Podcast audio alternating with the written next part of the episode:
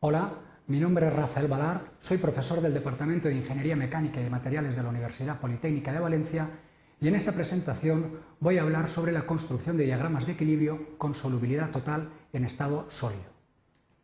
A lo largo de esta presentación vamos a realizar un planteamiento, una definición de las curvas de enfriamiento, una representación tridimensional en un diagrama de temperaturas, tiempos, composiciones, una proyección en un diagrama de temperaturas, composiciones y por último realizaremos una serie de consideraciones finales a la presentación realizada. Cuando dos metales presentan una elevada similitud a nivel estructural, pueden darse situaciones en que no solamente sean miscibles en estado líquido, sino que también son totalmente miscibles en estado sólido, formando disoluciones o soluciones sólidas en todo el rango de composiciones. Las condiciones que deben cumplir dos componentes para formar disoluciones o soluciones sólidas son básicamente las siguientes. Tener radios atómicos similares, cristalizar en el mismo sistema cristalino o similar y presentar diferencias de electronegatividad pequeñas para no formar otros tipos de enlaces. Algunos sistemas reales, como el sistema cobre-níquel, presentan solubilidad total en estado sólido. En este apartado lo que vamos a utilizar es las curvas de enfriamiento para interpretar la construcción de un diagrama de equilibrio con solubilidad total en estado sólido. Veamos en primer lugar cuáles son las curvas que nos servirán de base para construir el diagrama. La curva correspondiente al metal puro o componente puro A se designa como 0% de B o 100% de A. Apreciamos claramente los puntos de inicio y punto de final de solidificación, son los puntos donde se produce un cambio dependiente, en este caso el punto de inicio y final coinciden al tratarse de un componente puro, y de la misma manera identificamos los puntos de inicio y de final del componente 100% de B o 0% de A. Esos puntos vienen marcados como I sub 6 y F sub 6. También es un proceso isotérmico a temperatura constante al tratarse de otro componente puro. No obstante, para las curvas intermedias obtenemos representaciones como, las, como la que aparece en la presentación para un 20% de B. Podemos identificar claramente los puntos de inicio y de final de solidificación porque representan los puntos donde la curva cambia de pendiente. Así pues identificamos los puntos I sub 2 y F sub 2 que corresponden al inicio y final de solidificación en esta aleación concreta. De la misma manera, apreciamos los puntos de inicio y de final de solidificación para diferentes curvas de enfriamiento correspondientes al 40, 60 y 80% de B.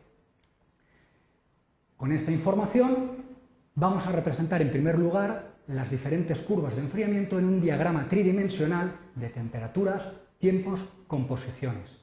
Si trazamos la línea o la curva de enfriamiento correspondiente al metal puro o componente puro A, identificamos claramente los puntos de inicio y de final de solidificación designados como I sub 1 y F sub 1. A continuación trazamos el resto de las curvas de enfriamiento en, en las composiciones correspondientes a cada una de ellas. Si unimos todos los puntos de inicio de la solidificación y todos los puntos de final de solidificación, obtenemos una representación gráfica como la que se muestra en el diagrama. En esta representación observamos que la línea formada por los puntos I sub 1, I sub 2, I sub 3, I sub 4, I sub 5 e I sub 6 representa una zona del diagrama donde solamente existe fase líquida, pues bien, a esta, línea, la vamos a denominar línea de líquidos. De manera similar, si unimos los puntos F1, F2, F3, F4, F5 y F6, da lugar a una línea, una curva, que describe una zona del diagrama por debajo de la cual solamente eh, existe una fase sólida. De esta manera, podemos decir que esta línea se denomina línea de sólidos. No obstante, hemos visto anteriormente que mm, la zona de líquidos se encuentra por encima de la línea de líquidos, en la zona intermedia coexistirían una fase líquida y una fase sólida y por debajo de la, línea de sólidos encontraríamos una zona del diagrama marcada con color rosa que corresponde al, al sólido, a una fase sólida. Esta sería la representación de las curvas de enfriamiento y del diagrama en una representación tridimensional temperatura-tiempo-composiciones. No obstante, como hemos dicho anteriormente, los procesos de enfriamiento se llevan a cabo para tiempos suficientemente largos para que se completen los procesos de difusión y que se alcance el equilibrio.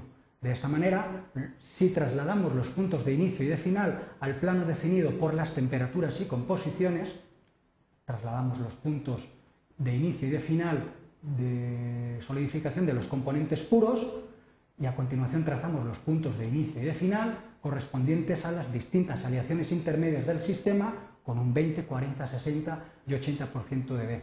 Pues bien, la unión de los puntos de inicio y de los puntos de final muestra la representación gráfica del diagrama de equilibrio sobre un diagrama de temperaturas composiciones. Y este ya sí que nos hace, eh, nos da una idea, una visión de cómo será el diagrama de equilibrio entre estos dos componentes. Si prescindimos de la variable tiempo y representamos la información correspondiente a los puntos de inicio y de final de solidificación en un diagrama de temperaturas y composiciones, que se muestran con flechas azules los puntos de inicio y con flechas de color rojo los puntos de final de solidificación, al unir los puntos de inicio y de final obtenemos el diagrama de equilibrio de eh, solubilidad total entre los dos componentes. Identificamos claramente la línea de líquidos, por encima de la cual la aleación se encuentra en estado líquido. Identificamos la línea de sólidos, por debajo de la cual la aleación para todas las composiciones se encuentra en fase sólida y en la zona intermedia coexisten las dos fases, una fase líquida y una fase sólida formada por una disolución sólida de ambos componentes. Eliminando la información no relevante, nos quedaría en la presentación un diagrama que presenta solubilidad total en estado sólido.